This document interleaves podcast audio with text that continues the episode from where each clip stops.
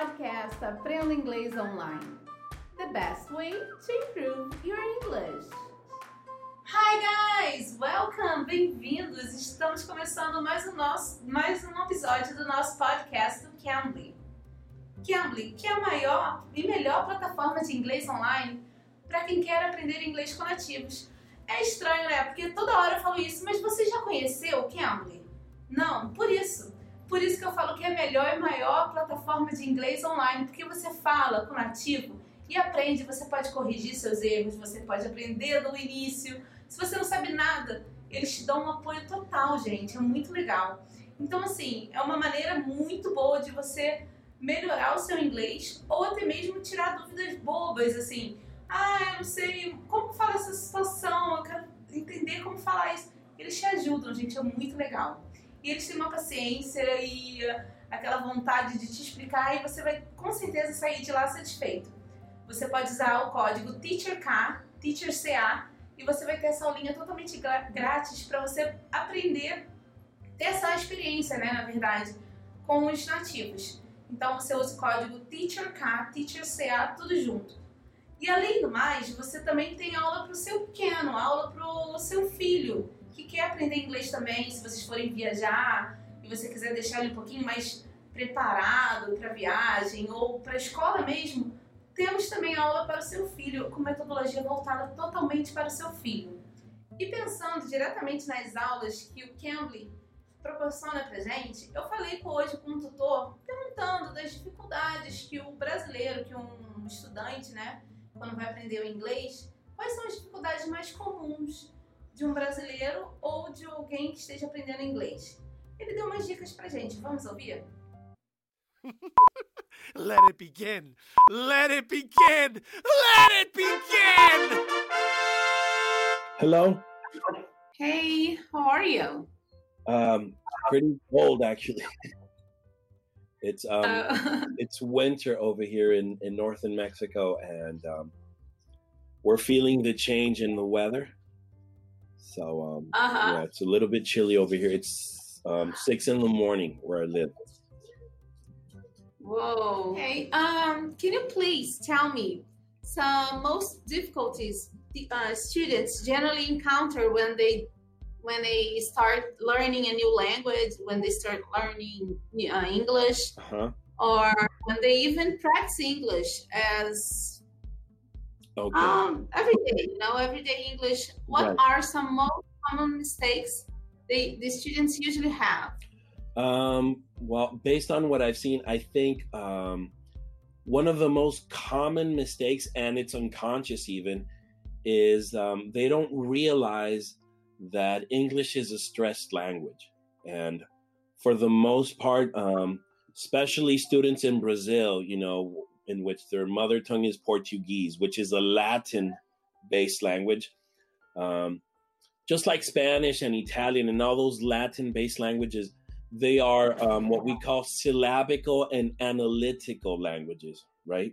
So I think one of the problems is that most students speak English in a very syllabical and analytical way and that has a direct impact on their ability to improve um, things like fluency.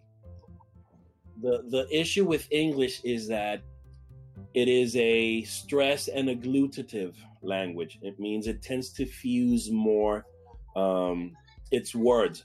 That's why it's very common with students um, in which they are able to read something, understand it, but when they are exposed to the language, they have difficulty understanding what what people are saying because these linguistic phenomena start occurring in spoken language. Um, so I... O Daniel começou dizendo que estava friozinho lá, que o weather tá chilly. Então ele falou que tá bem friozinho lá, chilly. E aí ele começou falando que todas as pessoas que, tipo, os brasileiros mesmo, os italianos, ah, pessoas que falam espanhol, tem, tendem a não, a não entender o, o inglês um pouquinho, na, ter dificuldade na hora até de falar, porque não entendem que a língua, que o americano, o inglês, né, ele é stressed, que ele, ele é mais acentuado, ele é mais enfático. Já o português, né, é, que são essas línguas de, que vêm de origem do latim, elas são línguas que são mais syllabical, que são mais silábicas, né? E então assim, nós temos que entender essa diferença. Que ele falou até, ele deu até essa dica pra gente, que o brasileiro tem o costume de falar assim: "Ah, eu entendo tudo, eu entendo tal, eu consigo falar, eu consigo ler, mas na hora de ouvir eu tenho uma dificuldade. Por quê? Por causa disso. Porque a, o inglês tem essa, essa stress, ele é stress. Ele, então, assim, o brasileiro às vezes não entende como a pronúncia soa no, no nosso ouvido. Então, assim, é essa dificuldade mesmo do. que foi a primeira dica que ele deu pra gente, que nós brasileiros ou, ou qualquer pessoa que tenha a, língua de origem do latim tem essa dificuldade mesmo quando fala inglês. so I think one of the tasks um, that a student must really like work on is to get into that kind of mind frame and start thinking English in a stressed and agglutinative way rather than syllabical. You know, like in Spanish or Portuguese or Italian, uh, when we speak in these languages, usually we tend to give um, the same uh, attention and duration to each and every syllable, right? I don't speak much Portuguese, for example, but I know how to say good morning. Bom dia, right? So when I say bom dia, like every syllable gets the same amount of time. It's actually it's what makes these languages beautiful because they're very rhythmical, they're very metrical. You know, they come from the Latin, you know, language uh, which was like the most civilized language in those times, right? English um, has another origin. It was influenced by many, many other languages. So, in essence, they're more, the syllables are more flexible. I would say they're stressed in the fact that syllables can stretch or contract. Aqui ele até brincou, falou que sabia falar português tal. Ele falou assim, bom dia, né? E ele falou que tá, isso que está na beleza do português, que é uma linguagem rítmica e melódica, enquanto o inglês já é uma, uma coisa bem é, aglutinada, uma coisa contraída, contracted, stretched, que ela tem, tem, tem aquela flexibilidade por vir de várias, ter origem de vários lugares. Então, é uma língua totalmente diferente, a forma de se falar, é diferente. Então essa, essa foi uma diquinha dele também, falando pra gente. They have more linking going on. This is the agglutinative part.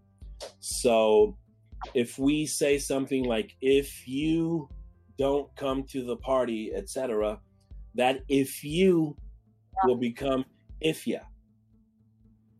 Okay, things like that. So that's, you know, if you're not aware of what's going on, you know, then ifya will sound and we will conceptualize it as a whole different word. Wait a minute. Here on the book it says if you. So why am I hearing it ifya?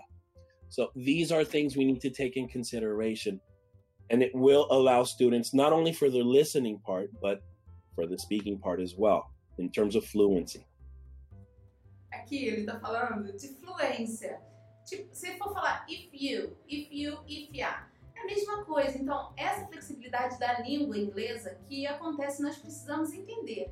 Então, é bom para fluência na hora de falar, na hora de escutar. Então, é bom entender essa parte. I have uh, great students from Brazil, some of which I've developed, you know, an amazing friendship with.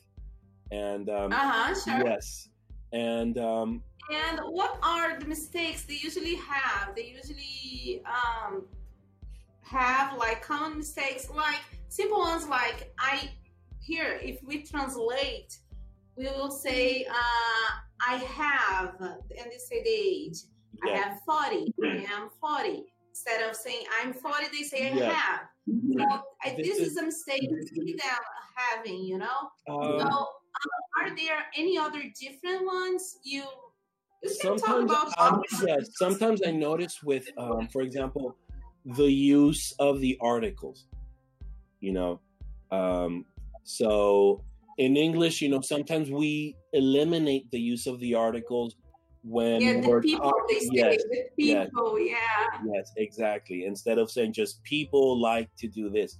Um, basically, they're thinking in a Portuguese structure, but using English words. That's exactly. I think that's part of the point of what I'm saying. You have to really need to like make the full conversion. Yeah. Exactly. Right. So that's one thinking of the things Yes, thinking in English. Um, yeah, and because of that, sometimes you know when you try to translate it word for word, it just doesn't make sense. You know, because there are these contradictions. Even though there's a lot of similarities between both structures, there are instances um, in which you know it won't match, and you say, "Wait a minute, why are we not using the article when it You know, in Portuguese we say the article. Um dos erros que que cometemos, né, mesmo vício mesmo de traduzir e tal, é quando falamos da idade. Em vez de falar I am, a pessoa acaba falando I have, né? Então aí ele ele concordou e deu o um exemplo que muitos usam o de, o artigo, né? O artigo definido né, na hora de usar nas palavras. Então, assim, ele falou aqui, por exemplo, the people.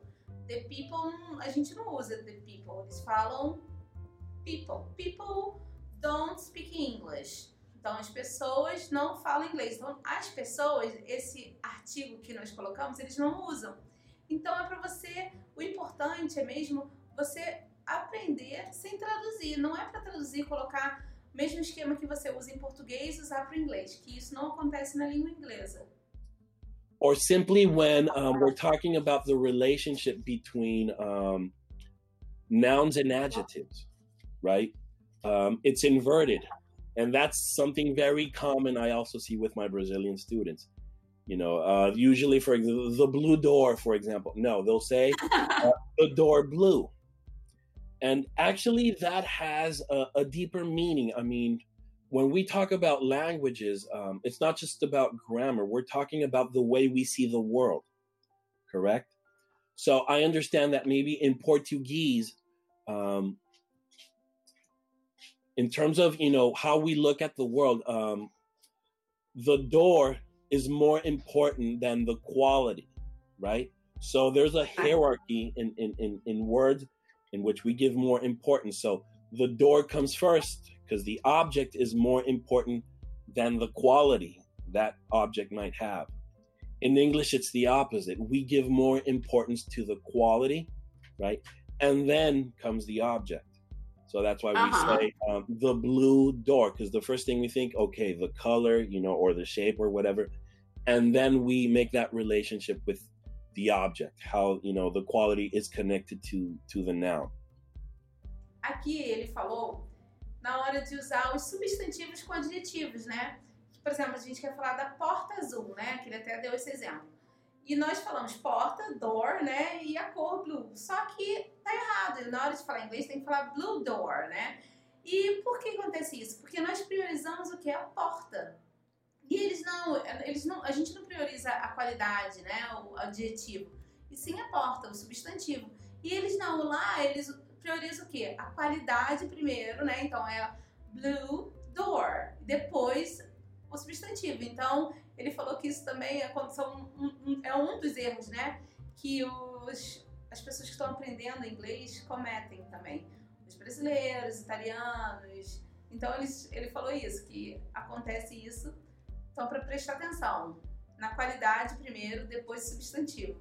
Uh, another thing, um, well, in terms of pronunciation, um, I've noticed that they really do have um, an issue pronouncing the th sound.